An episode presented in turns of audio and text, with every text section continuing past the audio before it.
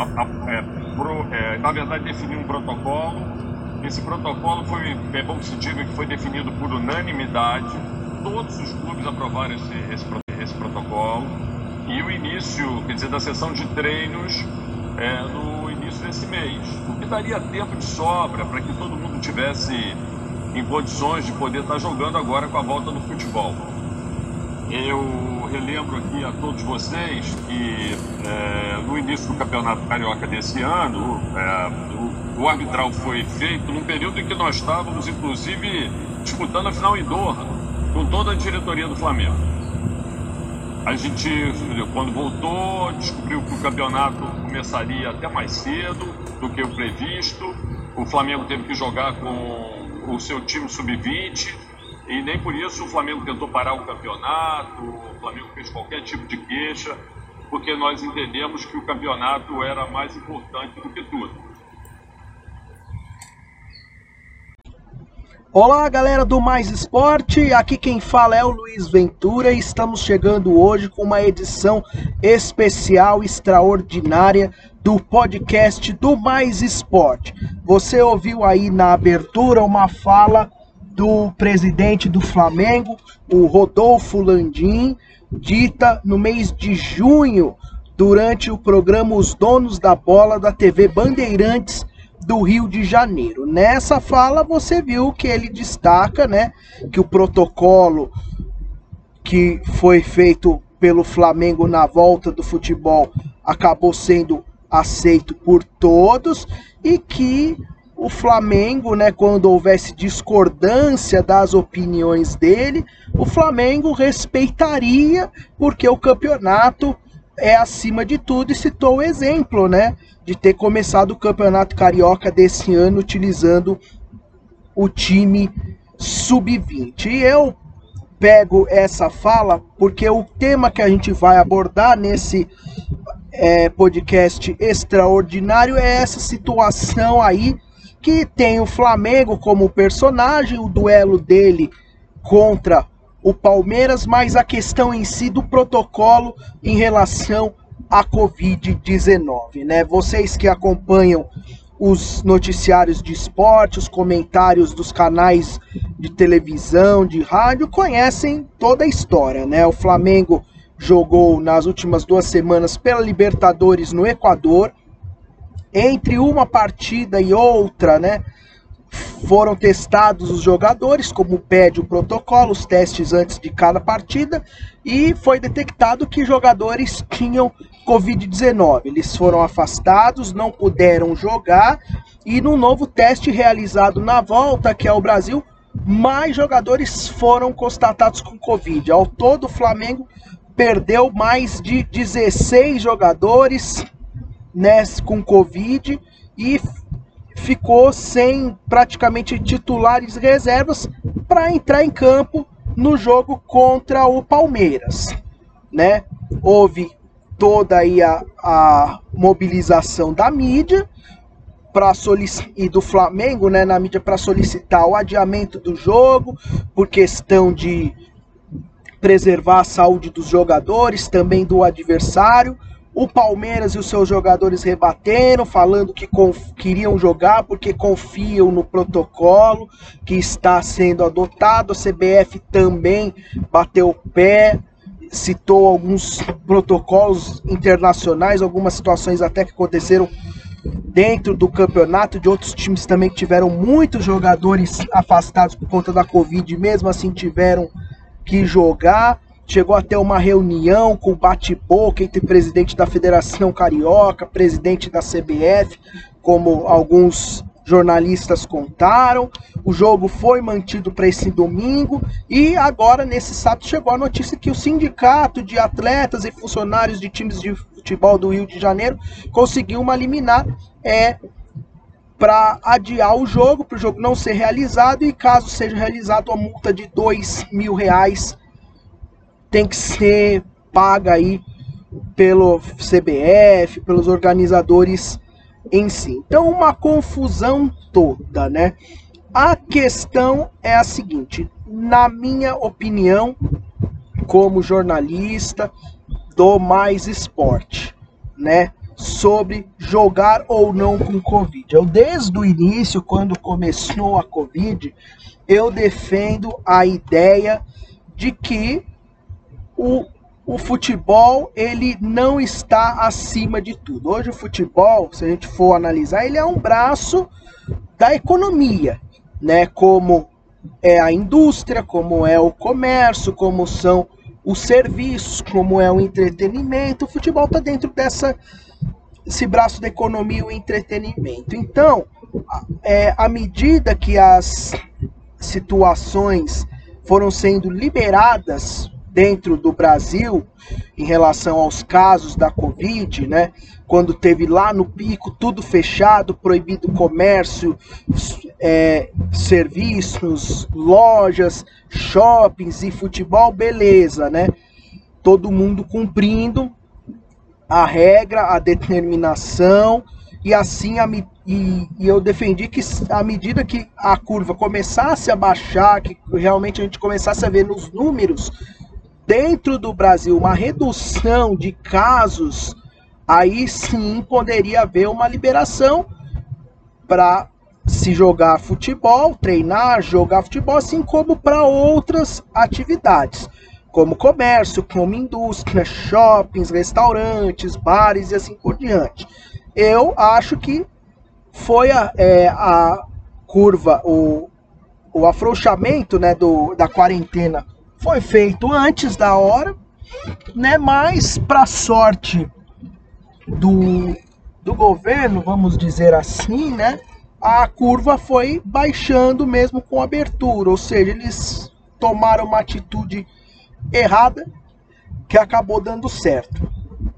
E aí o futebol foi entrou nesse embalo, né? A gente lembra, né, que o Flamengo, quando ainda estava tudo fechado, ainda muito restrito, só funcionava comércio essencial nas cidades, o Flamengo foi um dos que queriam, porque queriam a volta do retorno do futebol. O Flamengo voltou a treinar mesmo sem ter autorização das entidades públicas, sem ter autorização dos ou aval, né, do, do pessoal de área médica, dos especialistas, né? O Flamengo voltou a, a, a treinar, então ele forçou a, a volta dele às atividades e queria que voltasse todo mundo, tanto que teve a briga lá com o Fluminense, o retorno da Carioca e tudo mais, né? Os protocolos foram feitos, Brasil quis seguir um pouco mais do que estava acontecendo na Europa, que na Europa eles tiveram um pico da Covid no metade de fevereiro, começo de maio, e aí a coisa foi melhorando lá a partir de maio, finalzinho de maio, começo de junho, que aí eles puderam voltar às atividades. O Brasil estava num outro tempo, numa outra sintonia, mas a gente sabe como é hoje o Brasil. Tudo quer seguir o que os outros fazem, Europa, Estados Unidos. Então o Brasil acelerou as coisas. Mas a minha opinião é a seguinte: Covid é, não tem que ter atividade. Então, por exemplo, voltou o futebol e, e foi feito os protocolos de forma rigorosa. Todo mundo tem que ser testado. Se um jogador foi testado, ele vai e, e comprovado Covid, ele vai ser é, sim, ele vai ser colocado em quarentena e os outros jogadores vão continuar trabalhando normalmente e vai ter um jogo. Eu acho que o risco de contagiar, até porque né, se demora um pouco, às vezes quando você pega Covid para o vírus se manifestar e poder aparecer nos exames, se demora um pouco. Então muitos testes eram feitos na véspera, antivéspera do jogo, os caras iam jogar, né? E muitas vezes o vírus demorava dois, três dias, ou seja, às vezes no exame só ia aparecer depois do jogo. Então eu era contra, eu sou contra esse protocolo de tipo, fez o teste, pegou um só, ele afasta e o resto vai jogar. Não, o resto pode estar com Covid e esse vírus se manifestar em exame só depois. E eles e desse tempo ele está passando para pro, os adversários, né? Eu defendia que se aparecesse um no clube, o jogo tinha que ser cancelado ia ficar todo mundo em quarentena, claro, o que pegou já era afastado e os outros iam esperar até o prazo, tipo, iam continuar sendo testado um, dois, três dias. Terceiro dia é o limite que os médicos é, acham que pode aparecer no, no exame, porque a gente sabe que é um vírus novo, ainda está muita gente estudando, ainda estão estudando para descobrir a vacina. Né? Então, na minha opinião, esse protocolo né, deveria ser assim: testou, um apareceu, ele é afastado e os outros jogadores não vão poder entrar em campo até um, em um período de tantas X horas, eles ficam isolados também fazendo os exames até chegar aquele limite que tipo, ó, ele teve, a gente descobriu que tem, o cara tem covid. Geralmente quando a pessoa pega o covid, ela se manifesta em exames 24 horas depois. Então passou 24 horas, fez um novo exame e o resultado deu negativo, beleza, eles estão liberados para jogar, né? Eles estão liberados para jogar, mas isso não acontece no protocolo. Mas dentro dos protocolos estabelecidos, né? Essa segurança de você afastar quem está Covid e os outros não ter para não transmitir é uma margem até alta, até que boa, né? Porque a gente já viu casos de nesse campeonato, jogador do Corinthians pegou, foi afastado, não treinou e depois é, e o resto do time não apresentou negativo. Já tivemos cadinho de jogadores que, mesmo o teste dando positivo ainda para presença de Covid no corpo dele, ele foi liberado para jogar porque, segundo os especialistas, ele não transmite o vírus assim. Então tem as situações de protocolo, né?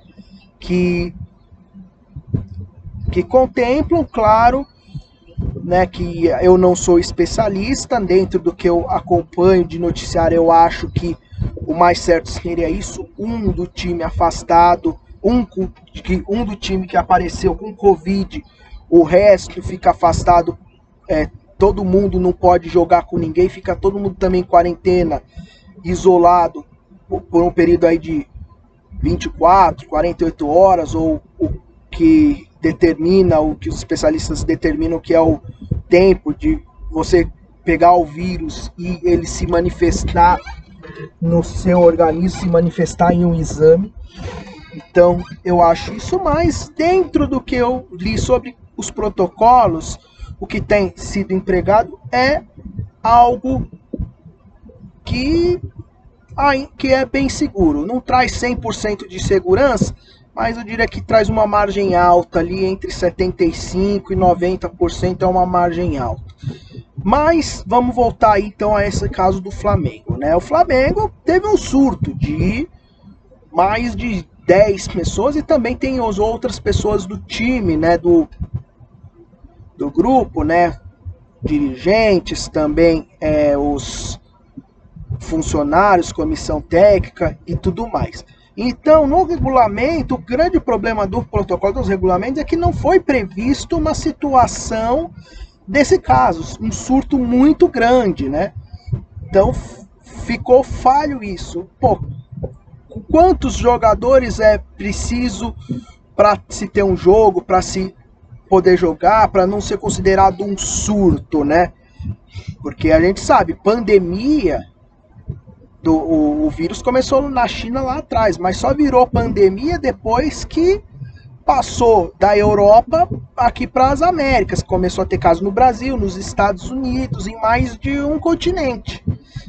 E acabou não prevendo essa questão no protocolo. Esse eu acho que foi o único problema do protocolo. Aí a gente volta nos acontecimentos. Tem o caso do Goiás com São Paulo. o jogo do Goiás foi adiado porque o Goiás teve 10 casos. Sim, o caso do Goiás foi que o exame atrasou o resultado. Então o Goiás não teve tempo de os jogadores infectados serem afastados do grupo, trazer novos jogadores para compor e quem continua no grupo testar de novo para ver se tem, se não tem até a hora do jogo.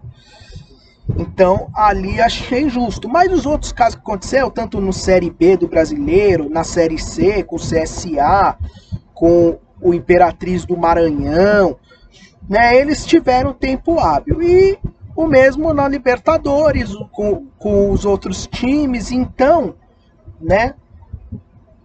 Teve um tempo hábil para a equipe afastar quem não pode jogar e chamar outros jogadores para compor elenco. E é esse tempo hábil também que o Flamengo está tendo hoje, está tendo aí, porque ele já sabe desde o começo da semana quem não pode jogar. Então ele já tem o tempo hábil de afastar, de chamar jogadores da base, de inscrever novos jogadores. A CBF até abriu uma brecha no regulamento, aumentando o número de inscritos para o Flamengo poder colocar e ter um time razoável com opções para jogar com o Palmeiras. Então tem todas essas situações aí. Então, na questão de protocolo de saúde, eu acredito que teve essa falha de definir quantos com quantos jogadores pode ter ou não pode ter o que acontece se tiver um surto grande, se não tiver, que foi o caso que a UEFA fez, né? A UEFA definiu com 13, né? Com 13 você pode ter jogo. Menos de 13, o que que acontece? É outro problema que faltou no regulamento, colocar no regulamento do CBF. Se não tiver três jogadores, o que que vai acontecer? A partida vai ser remarcada? O jogo vai ser considerado como WO, como está fazendo lá na Europa, né? Alguns times foram eliminados de competição, Liga dos Campeões e Liga Europa passam eliminar porque os jogadores testaram, não passaram no teste, não tinha número suficiente para pôr para o jogo de inscritos e deu WO. O mesmo aconteceu com Al Ali, né? Da Arábia, da Arábia Saudita, agora na Liga da Ásia que voltou também deu caso de coronavírus e tomou o WO, né? Então faltou nessa relação aí dessa confusão que tá tendo aí Flamengo jogar ou não jogar tal, faltou essas duas essa situação aí de protocolo, né? Indicar o qual é o mínimo para se ter jogo e se não ter jogo e o que que acontece se o time não tiver o mínimo do jogo, porque do outro lado, a gente tem o Palmeiras, que não tem nada a ver. Ele tá. Os protocolos dele ele tem cumprido, tá passando nos testes, os jogadores estão disponíveis para jogar. Então ele tá na dele. Os outros times do campeonato, a mesma coisa. Goiás já perdeu um grande número de jogadores e teve que ir para campo na rodada seguinte. Então, essa situação aí que gera esse conflito, porque o Flamengo é um, é um time de tradição, um time grande, às vezes não tem a mesma força de Goiás, de CSA. E aí que entra o grande ponto disso, né? Que é a política, que vai remeter ao nosso podcast passado que a gente comentou de esporte e política se misturam. Esse caso que está tendo do Flamengo é puramente político. Porque o que, que acontece? O Flamengo, ele tem um time muito bom. Ele tem jogadores caríssimos que recebem altos salários. E a pandemia fez um, uma quebra na estrutura que diminuiu para todo mundo diversas receitas. E o Flamengo precisa manter seus compromissos, assim como precisa manter o, como o Palmeiras precisa manter, como o Corinthians e como também outros times de divisões menores não só do Brasileirão, mas de campeonatos estaduais. Então todo mundo quebrou. Só que aí o Flamengo, ele tá se usando do seu poder de tradição, de história, de grandeza para jogar politicamente para quê? Primeiro ponto, para voltar ao futebol quanto antes. Porque voltando o futebol, voltando os campeonatos, ele pode receber as cotas que estavam bloqueadas. Pô, não tá tendo campeonato, eu não vou pagar. Quando voltar ao campeonato, eu volto a pagar. Então, Flamengo forçou a barra para isso.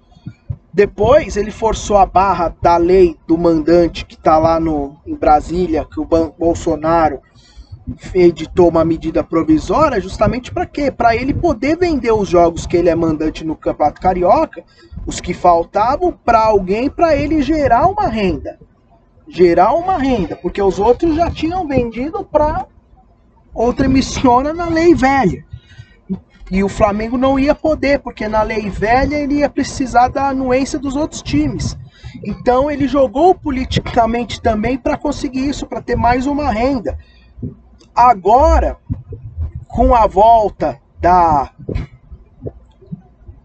do com a volta do do público aos estádios é a mesma coisa. Por que, que o Flamengo quer a volta e, e, e, no Rio de Janeiro foi liberado exclusivamente no Maracanã? Não pode no São Januário, não pode no Engenhão. Porque é para beneficiar o Flamengo, porque o Flamengo quer a torcida de volta no estádio para gerar uma receita, para gerar dinheiro. O Flamengo gastou muito e agora está tendo que se virar para achar dinheiro. Né? E para isso ele está usando do seu lobby, né, para conseguir isso. E aí vem a questão, né, pontual. Se o Flamengo está lutando para cancelar o jogo no Brasileiro, mas ao mesmo tempo ele não está lutando para cancelar o jogo na Libertadores. Por quê? Porque a Libertadores, a CBF, é uma outra esfera, é a mesma coisa o Brasil. Aqui, a, o Bolsonaro ou o governo brasileiro fala grosso internamente com os políticos, com os governadores, só que aí vai conversar com o da França, com o da Alemanha, com gente maior que ele, ele tem que baixar a cabeça. É coisa política também, né? Então o Flamengo aqui no Brasil ele, ele tenta impor-se pela força que tem. Então ele tem os aliados dele, tem a, a Federação do Rio de Janeiro e está usando isso para tentar é, conseguir sediamento no brasileiro.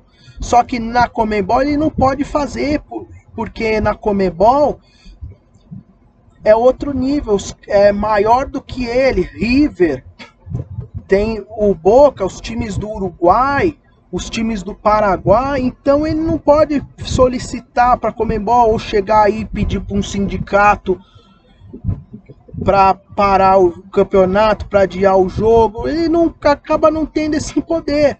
E aí, se ele não for para campo, o que, que vai acontecer? Vai acontecer como o time lá da Arábia, vai tomar WO, vai ser eliminado do campeonato e ele vai perder a renda que ele tem. Agora aqui no Brasileirão, o que acontece? Ele adia o jogo, porque tem aqui conhece os melindras aqui do Brasil, adia o jogo, não toma WO, não perde ponto, vai ter o time completo da outra vez, o Palmeiras que é o caso adversário, mas podia ser qualquer outro time. Vai sair um pouco prejudicado porque ele não tinha nada a ver com a história, ele está cumprindo tudo certinho. Aí vai ter que jogar num outro dia, vai ficar com a sua programação alterada, apertada, por conta de um erro, de um problema de um outro. De um outro. Então, essa é a história, é tudo questão política. E o Flamengo, com isso, está ganhando antipatia de todo mundo. O que era o clube mais querido do Brasil, como a torcida se intitulava, hoje é o mais odiado do Brasil. Todo mundo está torcendo contra. O Flamengo, o, não só os times do Rio de Janeiro, os times de São Paulo, de todo o Brasil, tá todo mundo contra o Flamengo. Aquela imagem que o Flamengo ganhou de time maravilhoso, futebol lindo ano passado, é, a politicagem da diretoria tá estragando tudo, né? E aí, né, por isso que na minha opinião, o Flamengo ele tá ele precisa colher o que plantou. Ele plantou é, essa discórdia por questões políticas, agora ele tem que colher. O que, que seria colher? Não é não adiar o jogo. Se não tiver time para entrar, vai perder por WO 3 a 0 vai para o tribunal, o tribunal vai julgar se merece a eliminação do campeonato ou não. Né? Se não tiver jogador também para entrar em campo hoje, não vai ter jogador para entrar em campo quarta-feira contra o Del Valle na Libertadores. E aí, lá na Comembol, ele vai pedir para a Comembol adiar o jogo? Não vai. Então o Flamengo precisa colher o que planta. Claro, vendo a questão de saúde, eu sou favorável ao cancelamento do jogo por conta dos atletas do Palmeiras que podem pegar Covid, estão arriscados, né? Para preservar também o pessoal de lá de dentro do Flamengo que não pegou, mas que vai para campo, né? Mas aí teria que ser em todos os jogos. E aí é onde também entra outro ponto, a falta de união dos segmentos, né? Que foi o que eu comentei também no outro podcast, o podcast anterior, né? Os jogadores eles se manifestam contra é, problemas que estão aí pipocando na mídia, que, que ganharam grande mídia, como a questão da violência contra a mulher, do racismo, da homofobia, que são causas legítimas, mas eles não estão lá defendendo as próprias causas dele. Agora era o momento do quê? De todos os jogadores parar o campeonato. Aliás, já tinha que ter acontecido isso lá no começo, quando decidiram voltar. Todos os jogadores do Brasil inteiro se reuniram e falaram: não vamos voltar enquanto ninguém não apresentar um protocolo assim, assado e que a gente aprove que a gente aprove. Fizeram um protocolo que os jogadores, nenhum jogador, se não me engano, foi consultado.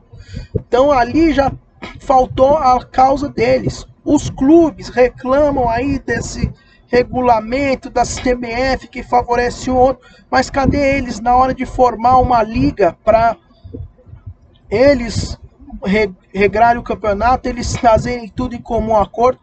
vai um e sabota por causa de dinheiro, que foi o caso do Corinthians lá atrás do Clube dos 13, com o André Sanches, vai lá e sabota. Aí chega agora também, tem essa briguinha, um parte apoia o Bolsonaro, agora apoia a lei, fica ali do lado do Bolsonaro, outra parte tá contra, porque tá, é, tem dinheiro a receber da Globo, tá devendo pra Globo, então não pode deixar de ficar sem o dinheiro da Globo.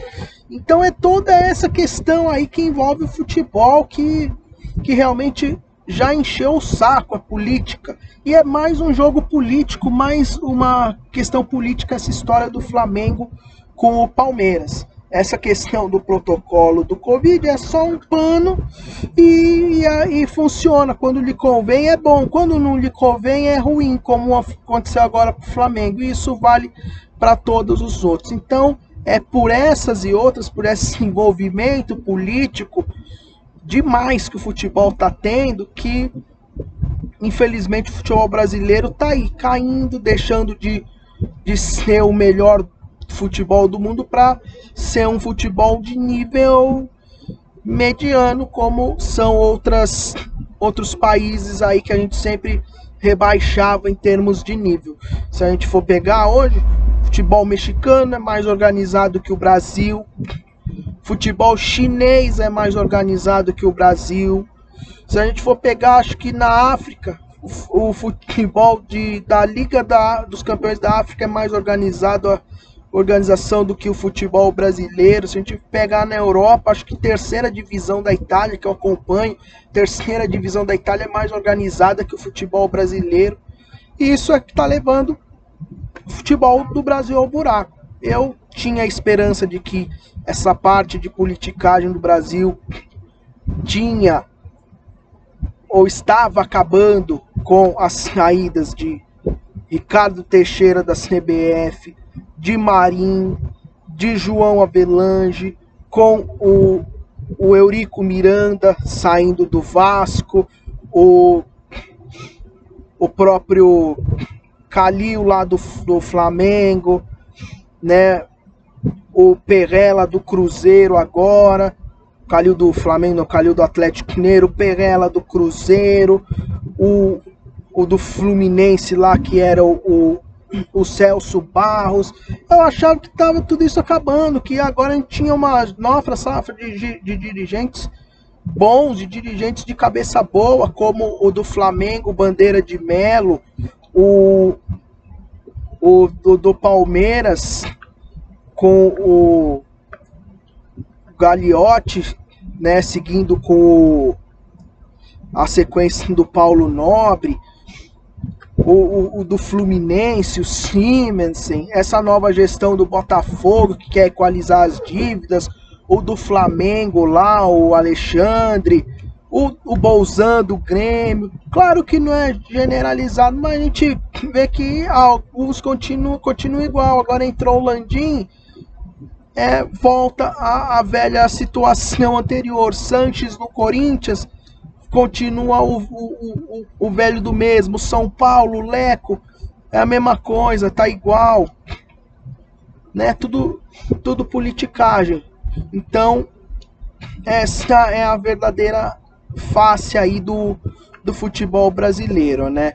Infelizmente, manda quem pode, obedece quem tem juízo, né?